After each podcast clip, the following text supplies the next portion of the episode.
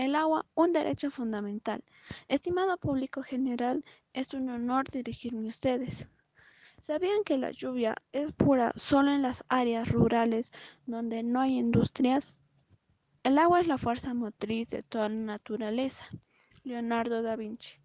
Seguro has escuchado que el 70% de la superficie de la Tierra está cubierta de agua. Sin embargo, solo un pequeño porcentaje, el 0.25%, es apta para el consumo humano.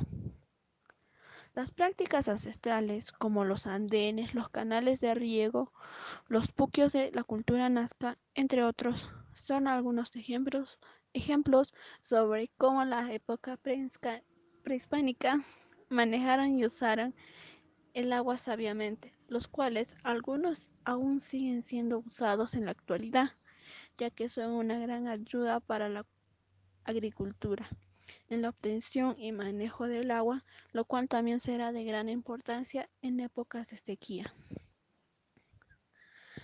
Además, nuestro país es un paraíso del agua, ya que cuenta con muchas fuentes de agua, como el Amazonas, el lago Titicaca. También cuenta con miles de lagunas y cientos de ríos.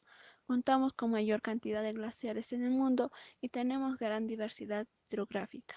Y según el ANA, Autoridad Nacional del Agua, solo el 2.5% es agua potable. Y al ser nuestro país el paraíso del agua, esta es la principal fuente de energía eléctrica.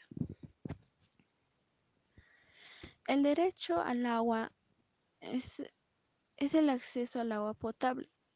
Es importante ya que este es un recurso del que dependemos. Por ello, las autoridades deben garantizar el acceso a una cantidad suficiente para el uso personal y doméstico.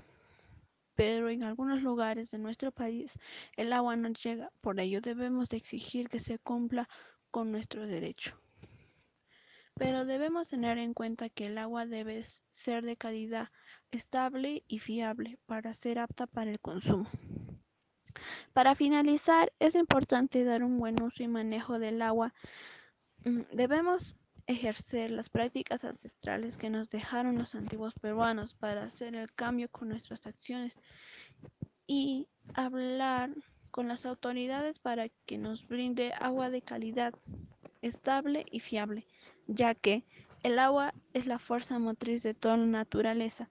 Leonardo da Vinci, el agua es un recurso fundamental.